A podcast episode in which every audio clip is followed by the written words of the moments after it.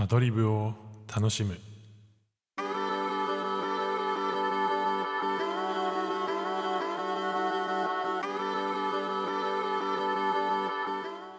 皆さんこんにちはヒデです。このチャンネルでは日替わりで私ヒデの好きなものについてお話ししています。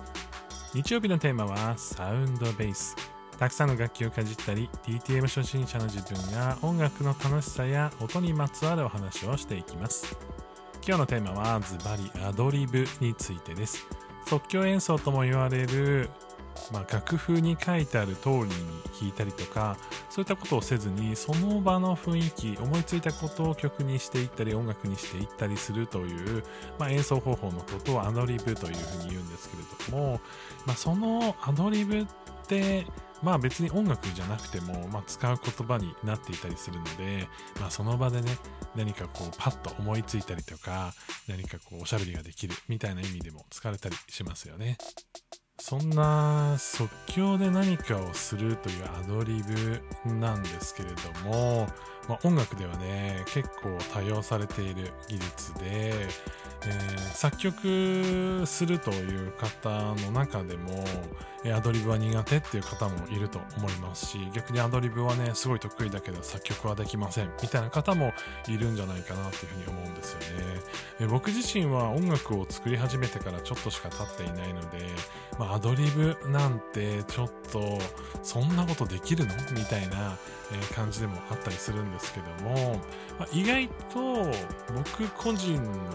まあこれは考えですけれども音楽をこれから始めたいなという方はアドリブで何かをするっていうのは結構おすすめじゃないかなっていうふうに思っています。まあそれについてね今日ちょっといくつかお話ししたいなと思ってるんですけどもえまずアドリブって何ができたらアドリブになるのかっていうのは結構分かりづらいですよね。まあ、音楽理論が分かっていて、その場で音を外さないメロディーを思いついて、それを自分で演奏してみたいな感じで、なんかたくさんやることがあるような気がするんですけれども、例えば、まあ、これはもう全部ではないです。もちろんそういうふうにやれる方はそういうふうにやるというべきだと、ものだと思うんですけども、意外と、あのー実はこの音さえ守っていれば外れないっていう音のこうものがあるんですね。まあ、それをスケールというんですけれども、えー、キーによって、まあ、皆さんそのカラオケとか行くとキーをね、こう上下すると思うんですけれども、まあ、そのキーですね、そのキーに合わせて、えー、そのキーの中で不自然に感じない音っていうのは決まっていまして、え、その中の音さえ出していれば実は不快には聞こえないっていうのがあるんですね。ね、もちろんその曲の表現として、えー、もっとこう凄みを出したりとか、えー、このこのタイミングでもうちょっとこう不安定な感じを出したいとかっていう形でよあのその使われてない音を使うっていうのはもちろんあるんですけれどもえ僕が前実はライブで即興で曲をこう作っていくメロディーを即興で入れていくっていうことをした時は、えー、そのなんですかね、曲自体のそのベースのこうコードを流しながら、その上のメロディーをその決められたコードに沿コードに沿った音階で弾いていくと。で、そう不思議なもので、何をどう押しても、こう、うまくその音にはまるような、えー、こう鍵盤さえ気をつけていれば、それをはまるようなメロディーが、ね、出来上がったりするんですよね。えー、なので、えー、実は誰でも即興は作れると思うんですよ。で、えっと、実はその YouTube の方にもその即興に関する動画とか結構上がっていて、えー、魔法の伴奏っていうのがあるので、ぜひね、それを調べてみてほしいなと思うんですけども、その、黒剣ですね、あの黒い剣盤。あの上に上がって半音上がってるその黒い鍵盤だけを弾くことでメロディーが出来上がるみたいな伴奏を作ってる人がいます。でそれに合わせてその黒いこう鍵盤を叩いていくと不思議なことに何を叩いてもいい感じに聞こえるっていうのはね、えー、あったりします。で、これはまあ実際どういう種明かしかっていうと、えとある、まあ、キーですね。キーっていうのは蝶とか、あと、そのコードとかね、いろいろ言われたりしますけど、コードというか、まあその、えー、まあ蝶ですね。で、えー、言われたりするんですけれども、スケールとかも言われたりするんですけど、ちょうどその黒鍵だけ弾く、まあ、先ほどお伝えした、そのこの鍵盤だけ弾いておけば音外さないっていうのが黒鍵だけになるコードっていうのがあるんですよ。たまたまその蝶だとこの黒鍵だけが黒鍵その使えるコードがその国旗に当たるっていうのがあってそのコードでさえ弾いて伴奏を弾いておけば黒鍵を後適当に鳴らしていけばメロディーになるみたいな、えー、やつがあったりとか、まあ、その決まってるコードだけを弾いていけば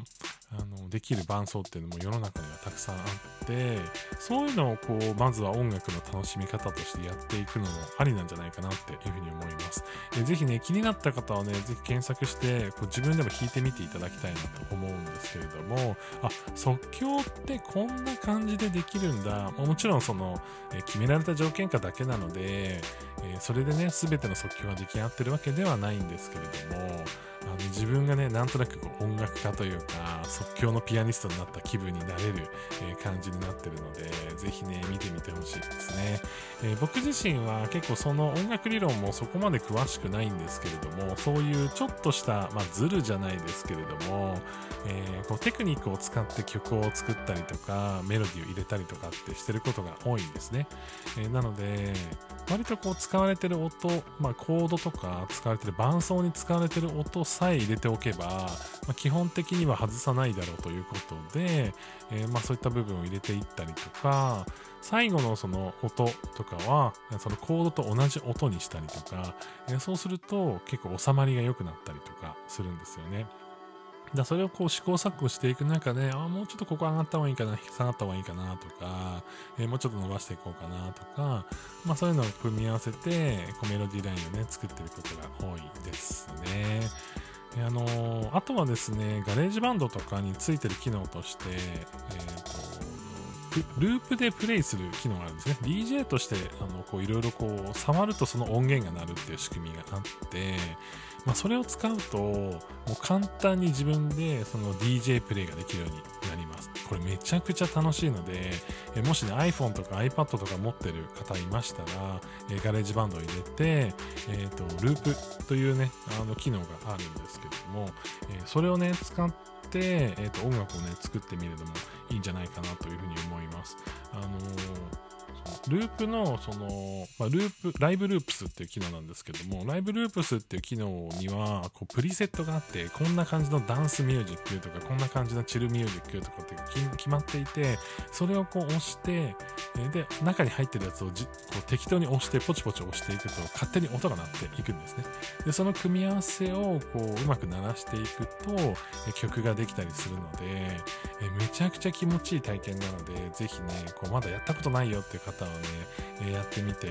えもらえたらなというふに思っています、え即興の音楽っていうのってすごく敷居が高い気がするんですけど、え意外とその場のノリとかテンションによってあいいなこれっていうものが作れたりするので、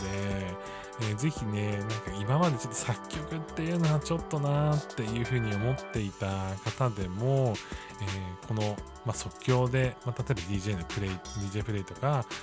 えー、まあ、ライブループスですねの DJ プレイとか、